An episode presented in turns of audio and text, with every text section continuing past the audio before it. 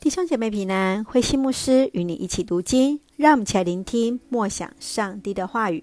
约书亚记第五章，上帝的显现。约书亚记第五章，我们看见当以色列人顺利渡过约旦河时，直接向当地人见证了上帝的同在。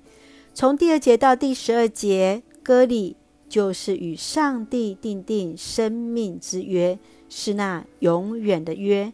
必须让自己分别为圣，在众人的面前。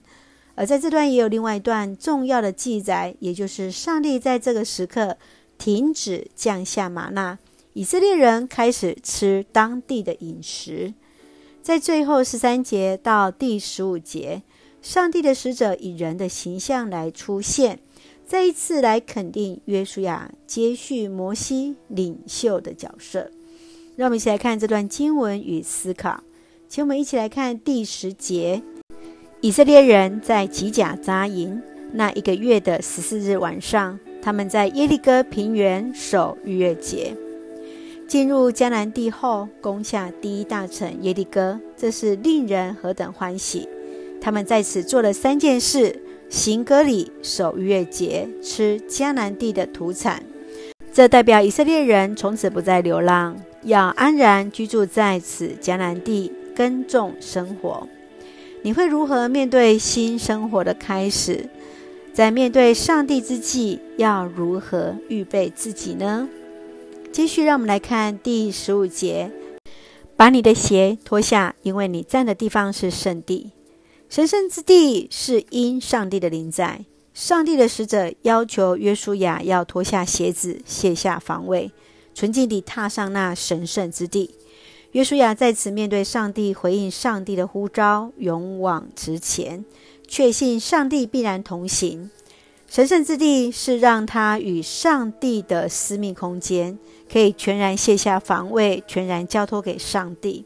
你是否也有属于自己与面对上帝的空间呢？何时让你觉得和上帝是很亲近的呢？愿主来帮助我们，当我们踏入那神圣之地，将我们的鞋子卸下吧，将我们的防卫卸下吧，让我们能够坦然的来面对上帝。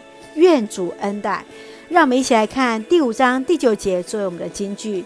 今天我除去了你们在埃及地做奴隶的耻辱。